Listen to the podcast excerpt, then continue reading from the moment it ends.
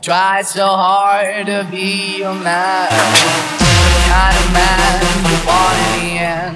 Only then can I begin to live again. An empty shell I used